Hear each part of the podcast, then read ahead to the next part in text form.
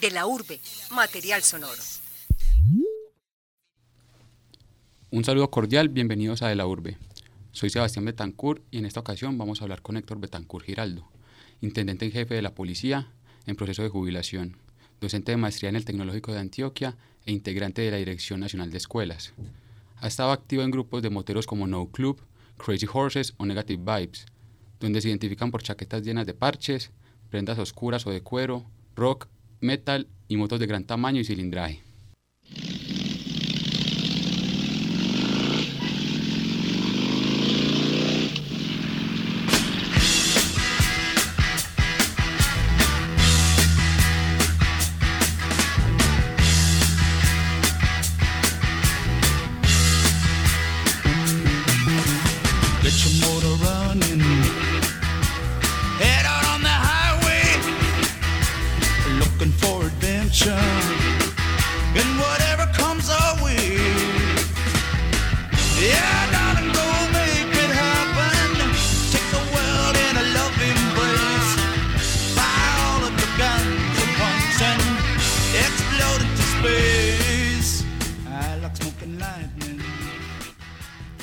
Héctor, gracias por aceptar la invitación. Eh, Sebastián y a todos los escuchas o radioescuchas, pues agradecerles eh, estar sintonizados con nosotros en este programa y mil gracias por tu invitación para el programa. ¿Por qué esa canción identifica a los moteros? A ver, la canción es emblemática, hace parte de la historia del movimiento en sus inicios, pero más allá simboliza un momento histórico de contracultura en los años 50, 60, 70 y cómo la sociedad eh, en su momento histórico estaba generando un punto de inflexión. El motociclismo emerge dentro de esta canción, dentro de esta historia, en una postura hippie, una postura eh, de libertad, pero también una postura en armonía con los principios y los valores que se profesaban a partir de esa generación contracultural que emerge en los años 60, finales de los 60, principios de los 70. Eh, la canción es emblemática, porque significa ese espíritu de libertad que sentimos los moteros al momento de rodar y de tener la hermandad, de, tener la armonía, el respeto por una cantidad de elementos, pero sí es una canción emblemática que representa rebeldía también, representa una postura ante el sistema en su momento histórico. Eh, ¿En el grupo la escuchan todos o no? La conocen los moteros de vieja data, los que somos eh, o hemos estado vinculados al mundo de, las motos, eh, los carlistas, los moteros, como nos llaman, dependiendo pues como de algunos escenarios. Sí es muy emblemática para nosotros y simboliza espíritu rebelde, pero también simboliza fraternidad. Tiene una trama eh, compleja, pero también tiene una trama que, que nos representa a nosotros la identidad con el movimiento. Héctor, ¿por qué ingresó a la policía? A ver, retomando el tema de la institución, eh, un momento coyuntural en los años 90, eh, un momento aproximado entre el 94 y 95, un momento histórico en la ciudad de Medellín complejo. Eh, la verdad, pues me presenté a la Universidad de Antioquia, a la Nacional, tuve la oportunidad de pasar a la Antioquia. Sin embargo, la economía del país, y vengo de una familia humilde, de un barrio popular de la ciudad, en torno en esa realidad, eh, no tenía muchas oportunidades. Vi en la institución un referente laboral y la verdad no tenía mucho conocimiento de lo que era la estructura de la Policía Nacional. Sin embargo, me, brindó la oportunidad de hacer carrera y empiezo a, a formarme dentro de la estructura de la organización entendiendo diferentes dinámicas. Fue un momento muy difícil y muy cumbre porque era un país muy diferente al que afortunadamente estamos cimentando en este momento, estamos fundamentando una estructura de país diferente con todos los problemas y con todas las dinámicas y fenómenos sociales, pero era un momento en que las tomas guerrilleras y donde ser policía era la cosa más compleja del mundo. Eh, generaba terror, pánico, fuera de eso el desprestigio institucional y estaban en unos procesos eh, de transformación cultural en la Policía Nacional. Entonces, si hubiese nacido en otro contexto, no habría sido policía, habría aceptado, habría entrado a esa carrera en la Universidad de Antioquia. Yo creo que cuando te invitan a una entrevista, tenés que ser muy honesto y muy sensato.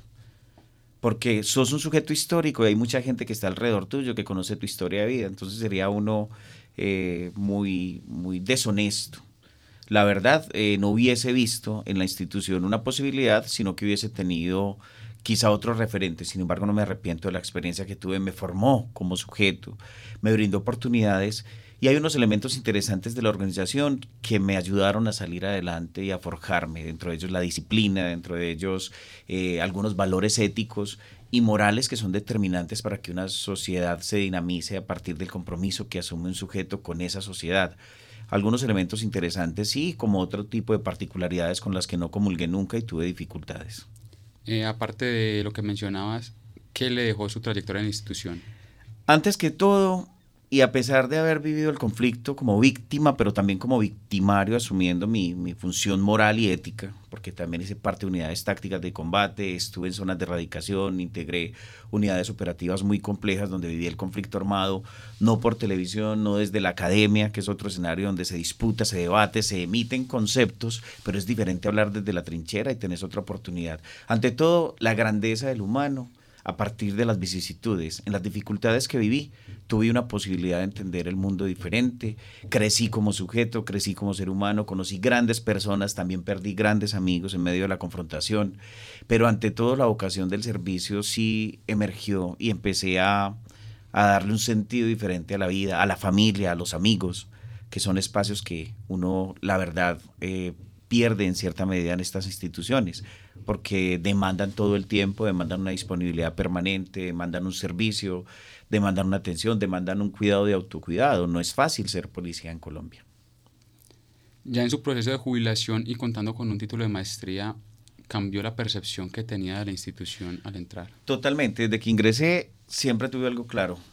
Empecé mi carrera en la policía en el año 1996 y no dejé de estudiar empecé a estudiar, eh, mm, generé espacios muy difíciles dentro de la institución de estudiar por la dinámica de horarios, por el trabajo, por la movilidad permanente, porque no te dejan en un lugar, te están trasladando permanentemente. Hay una cantidad de elementos, pero el deseo de superación es importante. Inicio mi proceso como licenciado en filosofía analítica en universidad pública.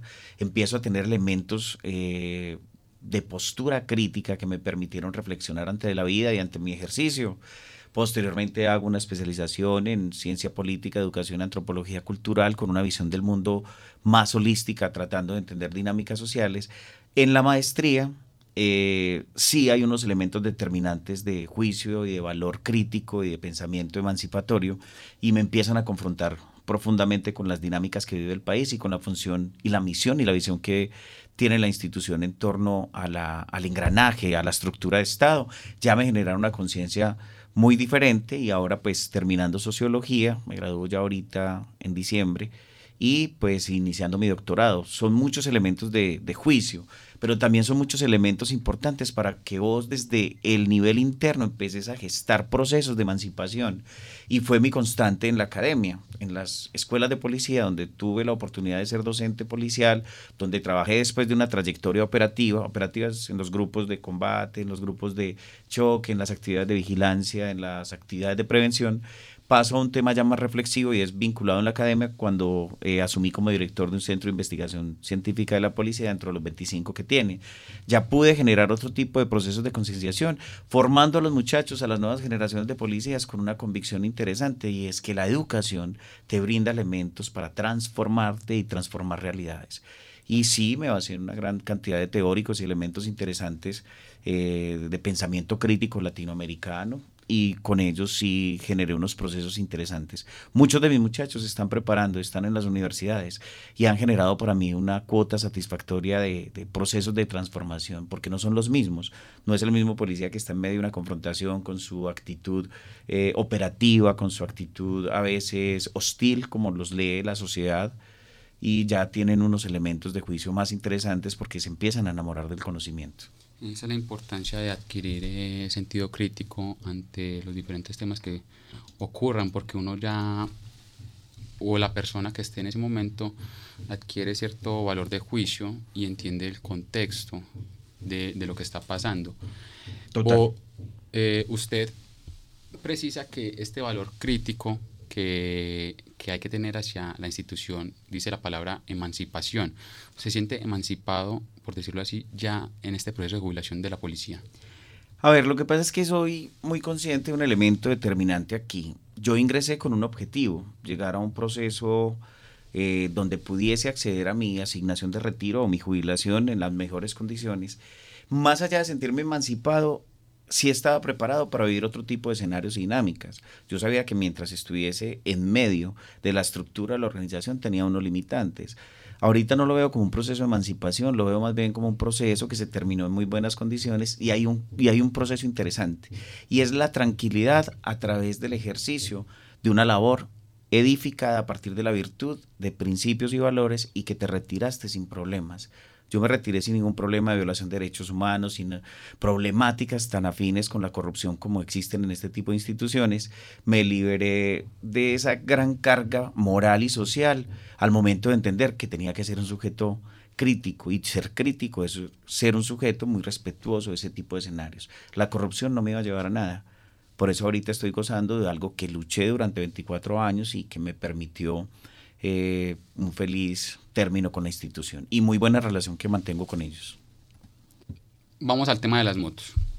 ¿Qué impedimentos tiene un policía para ser motero? Voy a esto porque vos acabaste de decir que tenía que un policía tenía ciertos impedimentos para no, a ver, la institución como tal tiene unas normativas, hay una jurisprudencia, hay una normatividad, hay unas leyes y hay unos y unos elementos determinantes. Ellos no interfieren en el desarrollo de tu personalidad, pero hay unas dinámicas culturales, hay un capital cultural, hay un capital simbólico, muy, muy en términos de Bourdieu, que uno debe ser muy consciente que son dinámicas que no se deben alterar, pero nunca van a, emitir un concepto sobre tu postura o no. Se respeta eh, cierto nivel de de identidad de la personalidad. Lo que sí ellos no permiten es que vos, digamos, dentro de tu estructura, tu hobby o tu forma de ver la vida, estés violentando la norma. No tiene lógica que yo siendo quien era, dentro de la institución estuviese con mis documentos que no estuviesen al día, con una motocicleta mal importada.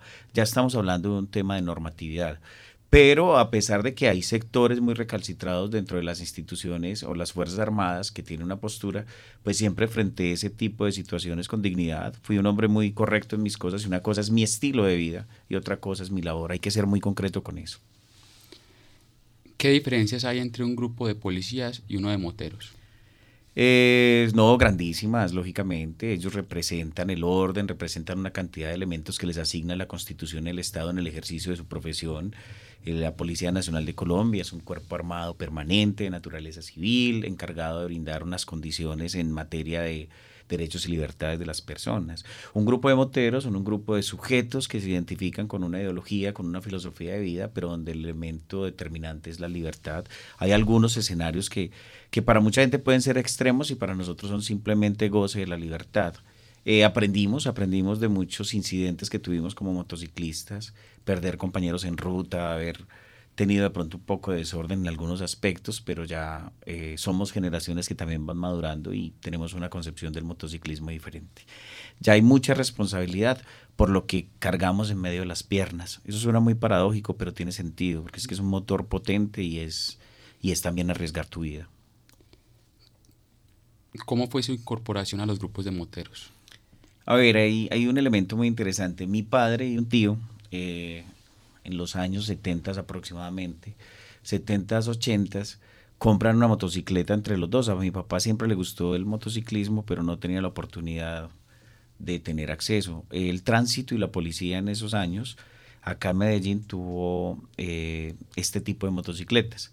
Esas motocicletas las, eh, las llevaron a consignación y las remataron. Mi padre y mi tío compran una y él empieza pues como enamorado, me quedó como esa cultura. Ya después, posterior, mi padre se enferma y no puede eh, tener esa posibilidad de manejar la moto. La moto queda guardada y todavía estoy en un proceso con ella muy interesante, que en otro escenario quizás lo pueda compartir. Y eh, empieza ese amor, pero sí fue muy ligado también al rock, fue muy ligado también a esa construcción de sujeto con una identidad y una filosofía el tema de la filosofía, el tema de la sociología, el tema de lo contestatario, el tema de lo reaccionario, el tema de la contracultura, el tema de la onda hippie, el tema del punk, que también hace parte y me agrada. De hecho, comparto con, con gente de bandas reconocidas eh, en estos escenarios, no sé si las pueda citar. Entonces, es un cúmulo de sujetos que han aportado a mi proyecto de vida y han generado una conciencia. Empieza ese amor por las motos y tengo la posibilidad en, cierto escenario dentro de mi dinámica institucional hice parte de un esquema de seguridad de un político reconocido en su momento y me empiezo a enamorar. Ya, ya quería las motos y tuve el primer sueño, mi primera moto de alto cilindraje custom la compré en el año 2000. Ya voy a ajustar 20 años en medio de esta dinámica de las motos. Estamos conversando con Héctor Betancur Giraldo, integrante de diferentes motoclubs de la ciudad, acerca de esta vida y experiencia en los diferentes clubs que se dedican a rodar alrededor del país y a veces del continente. Héctor, estos grupos se mueven por alguna filosofía. A ver, algo unificado, aprendimos algo. Cada que intentábamos tener un grupo sostenido, eh, hay, diferentes filosofías. Hay grupos que están establecidos y manejan una identidad. Los Hawk, digamos, que son los emblemáticos de Harley Davidson, que tienen el dealer ahí en el Jeras. Ellos tienen unas eh, lealtad, libertad, amistad o fidelidad. Ellos manejan unas filosofías. Yo he hecho parte de grupos que, siendo moteros, han manejado otro tipo de filosofías. De hecho, pues inicio con Crazy Horses en el año 2003. Eh, un grupo de moteros, haz de cuenta el capítulo de Los Simpson que salen hasta con una podadora, salen con un carrito de mercado. Nos sentíamos con ese capítulo porque fue un momento histórico y fueron las primeras motos que tuvimos y eran motores que eran custom, pero eran motos muy básicas. No estamos hablando de los motores poderosos, pero era la sensación, era la locura para nosotros. Y disfrutamos pues como ese rollo de, ese momento histórico, rodábamos toda la semana, pues fuera de nuestras labores o, que estudiásemos, pues compartíamos los que podíamos y, era una aventura siendo todavía muy infantil, siendo todavía muy adolescente en el medio de las motos. Pero empezamos a crear unos lazos de hermandad y de fraternidad muy fuerte. Crazy Horses pues tuvo una pequeña ruptura y se fusiona eh, con otro tipo de, grupos, nos dividimos sin dejar ser, el, seno sigue, los cinco integrantes de Crazy Horses todavía estamos unidos y compartimos. Eh, paso a Negative Vice, comparto con unos amigos en Negative Vice, grandes amigos, y bueno, y ahora hago parte de varios grupos porque considero que vos tenés un motor y te sollás la vida, te sollás la libertad, te sollás esos elementos en común y, es hermandad más que todo, es hermandad. Pero una filosofía o una cantidad de elementos como se ha desdibujado el motociclismo o el harlismo, como lo llama comúnmente la gente, eh, son mitos, son mitos, son mitos desde las motos, son mitos desde nuestra estructura, son mitos desde nuestra filosofía.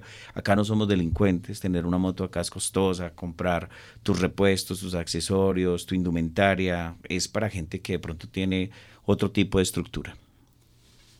¿Cuáles son sus costumbres al reunirse? A ver, básicamente nos reunimos en torno a la hermandad y la fraternidad. Es un elemento y la libertad, lógicamente. Hay unos rasgos característicos. Nos reunimos a, ver, son elementos tan básicos como una cena, como ir a rodar un pueblo, compartir, disfrutar con los amigos, o como una noche eh, completa de irnos a rodar y disfrutar la ciudad, ir a un bar. El tema de la regulación del alcohol ha sido determinante y nos ha, yo considero que nos nos ha sido muy beneficioso porque hay excesos, en todos los escenarios hay excesos y no es fácil también mediar con gente que es de contracultura, que le gusta el rock, que le gusta el metal, que le gusta la libertad, que le gusta un motor potente, que se las olla, que mantiene en un estado de libertad permanente. Se pueden generar algunos excesos, pero sí hemos ido madurando y aprendiendo de este tipo de manifestaciones. ¿Cómo es un viaje con los moteros? A ver, viajar con los moteros es, es un paseo de hermandad y es un paseo de, libertad, como te digo. Pero ya nosotros generamos unos canales de información y unos canales de, fraternidad y amistad donde nosotros nos hollamos, nos hollamos el parche, definimos un destino, compartimos, sabemos la ruta, eh, sabemos que hay unas cosas que no podemos hacer para evitar ponerse en riesgo uno mismo o en su defecto toda la gente con que uno transita en las motos, pero son parchados, pasamos rico. A veces compartimos con damas, a veces salimos solos porque hay trayectos largos donde de verdad que la parrillera puede sufrir. Como hay otras veces, digamos, en los eventos organizados, un encuentro, digamos, el By Week que organizan acá o el encuentro de, de octubre que estamos próximos, pues ya viene con una estructura, hay una programación, hay unos eventos culturales, hay una rumba, pero es una rumba muy ligada pues como, como no la rumba como tal, sino algo más eh, íntimo, muy de rock and roll, muy de cenar, muy de compartir y muy de intercambiar. opiniones, eh, admiramos las motos de los amigos, se respetan unos códigos especiales, es como el hecho de que la dama con que compartís hace parte del clan y no se toca, se respeta a la dama del otro, hay unos clanes de respeto, hay unos códigos de respeto, en carretera hay una señalización y, una, y unos signos y unos emblemas que utilizamos, eh, eso nos ha hecho mantenernos como grupo y ya somos un grupo de viejos andando en moto. Pues yo no, no estoy tan viejo, pero pues ya son 20 años andando en estas motos. Eh, ¿Qué experiencias ha obtenido este grupo de viejos viajando? ¿Buenas, malas? Todo ha sido muy grato. La verdad, las pocas eh, situaciones que se han presentado han sido ajenas a la dinámica de nosotros. Eh, manejamos mucha fraternidad y paz y amor. La verdad se maneja mucho. Si tenés diferencia con alguien, se media a través del diálogo. Eh, viajar a otro país, estar en otro país eh, como invitado a ser parte de una asociación de motociclistas o viajar con moteros a otro país ha sido una experiencia muy interesante, pero negativo ha sido muy poco. Pronto accidentes de los amigos, alguna situación, alguna situación que se nos haya presentado en ese orden, pero en general ha sido una amistad que es, nosotros no somos amigos, nosotros somos hermanos. y esta hermandad se da por por el motor nomás o eh, el hecho de ser persona, de lo que tengan. Esa pregunta me parece muy interesante porque siempre ha sido un debate que la gente sitúa al jarlista como arribista, elitista y, muy élite. Eh, yo creo que lo élite de nosotros es conservar amistades y nosotros manejamos un vínculo. Por eso es tan complejo ingresar a los grupos, porque somos grupos que nos hemos hecho desde muy sardinos y hemos envejecido o hemos madurado juntos. Entonces es complejo en ese sentido. No basta con que tengas una moto bacana y tengas una cantidad de dinero para explotar, no sabemos quién sos. Entonces es importante que cuando ingreses al círculo estés recomendado por alguien que pueda dar, eh, estamos en una sociedad compleja, no queremos problemas. Si vos me referencias como alguien que de verdad puede ingresar y está en el medio de nosotros, eh, serás bienvenido y hay unos procesos, una especie de filtros para, para vincularnos. Rodar es nuestro, nuestra filosofía y soñarnos la vida. Eh, Héctor, antes de la entrevista hablé con vos y ese tema de, de las motos y le dije que, que si le podía hacer una entrevista sobre jarlismo. Usted me dijo, no, jarlismo no, moteros. ¿Por qué? ¿Cuál es esta diferencia? El tema de volver comercial el movimiento a partir de una marca. A ver, lo que pasa es que nosotros somos muy reservados en eso. Nos conocen como harlistas y bueno, algunos tenemos motos Harley y yo que estoy pues como en este proceso de lo de mi padre. Pero aprendí que, que ser motero tiene un sentido de espíritu de libertad más fuerte y está más unido a rodar a la hermandad y la fraternidad. Acá hay un grupo, creo que es MTM. Los muchachos tienen motos, eh, algunas motos son chinas, japonesas eh, y son unos motores que algunos dirían, bueno, ¿estas motos qué? Pero el espíritu de motero que tienen ellos, su indumentaria, su hermandad, su respeto por el otro, lo parchados que son, hermano, porque los, estos señores se, vinculan en cualquier escenario tranquilos y están en su dinámica, tienen muy buena energía con todos los moteros. Entonces hablar de jarlistas sería desconocer que hay una cantidad de movimientos en torno a las custom, que son el estilo de moto, a las chopper, custom, crucero, que son el tipo de motos. Y es desconocer que hay gente que desde la hermandad quiere compartir y rodar. Eh, light to Ride to Live, Live to Ride, que son como parte de los emblemas que utiliza, digamos, Harley. Harley es la marca eh, icónica y detrás de eso hay todo un legado y una historia pero yo creo que ser motero tiene mucho significado porque vos rodas indistintamente de la marca, simplemente que te adaptes. Lo que pasa es que si hay grupos que tienen algo claro y es, y es importante, un motor de 500 centímetros cúbicos en adelante, pues da la talla para que nosotros viajemos. Es entendible que hay unos motores que, que de pronto no tienen la misma capacidad y es complejo estar esperando a la gente. Ya hablamos en ruta. Este trabajo también yo lo documenté como investigación, estuvimos haciendo como investigador que soy pues vinculado con conciencias en torno a este tipo de dinámicas y por eso nos parece tan interesante el, tema de Motero y además es un tema también de una concepción más europea que, que norteamericana porque la marca pues Harley Davidson es la marca eh, por naturaleza y por trayectoria norteamericana. Eh, acabo de mencionar Colciencias, un policía y, Motero. es poco común verlos en... Bueno, no es que sea poco común, es que... Sí, es poco común. es poco común verlos en temas de investigación. A ver, resulta que cuando está ese tránsito, termino la actividad operativa, yo salgo herido en combate. Lógicamente hay una convalecencia, me dediqué a recuperarme. Por eso te digo, hay, hay, una, hay una postura muy, muy sensata, ética y moral en torno a mi formación, pero también lo que viví dentro del conflicto armado. Al ser víctima, pero también victimario, pues entro en otro escenario como de reflexión. Eh, profundizo en el tema de la academia y veo en la investigación una posibilidad de salir adelante y encuentro en la investigación un gran sentido. Inicio en el año 1989, paradójicamente, en la escuela, gano mi primera feria de ciencia como mejor estudiante de primaria, empiezo a tener reconocimientos y ya hay una trayectoria como científico de más de, pongámosle 20 años también. Ha estado muy ligado para mí la investigación científica. Eh, desde esa experiencia como científico, ¿puede dejar alguna reflexión sobre lo que hablamos hoy en la entrevista? Totalmente. Eh, la innovación, el derecho a, a creer y la capacidad de asombro debe ser constante en el humano. Eso es lo que te va a mover a generar nuevas posibilidades, a generar conocimiento. Y a través del conocimiento, el campo mío son ciencias sociales y humanas, sí he logrado procesos de transformación, tales como una investigación que hice sobre violencia basada en género contra la mujer policía. Se desprendieron de ahí políticas institucionales de protección de mujer. También tuve un tema de víctimas y victimarios en el conflicto armado.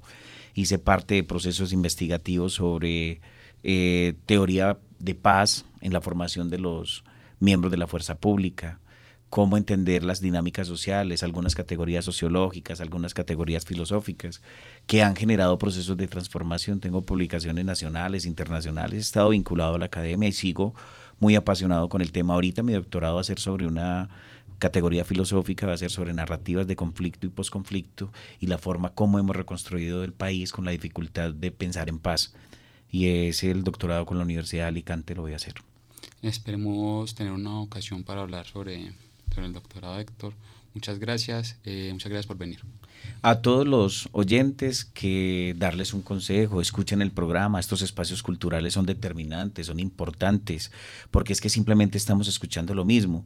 Y en estos escenarios más de escuchar a un invitado, como es mi caso, eh, estamos escuchando otras formas de ver el mundo que van más allá de lo que nos están ofreciendo los medios de comunicación. Esa mediación digital nos tiene imbuidos, nos tiene inmersos en una realidad cuando este tipo de escenarios son para generar conciencia. Agradecerle la atención, a la invitación que me hacen en el programa y bueno, escúchenos, para eso estamos. Muchas gracias.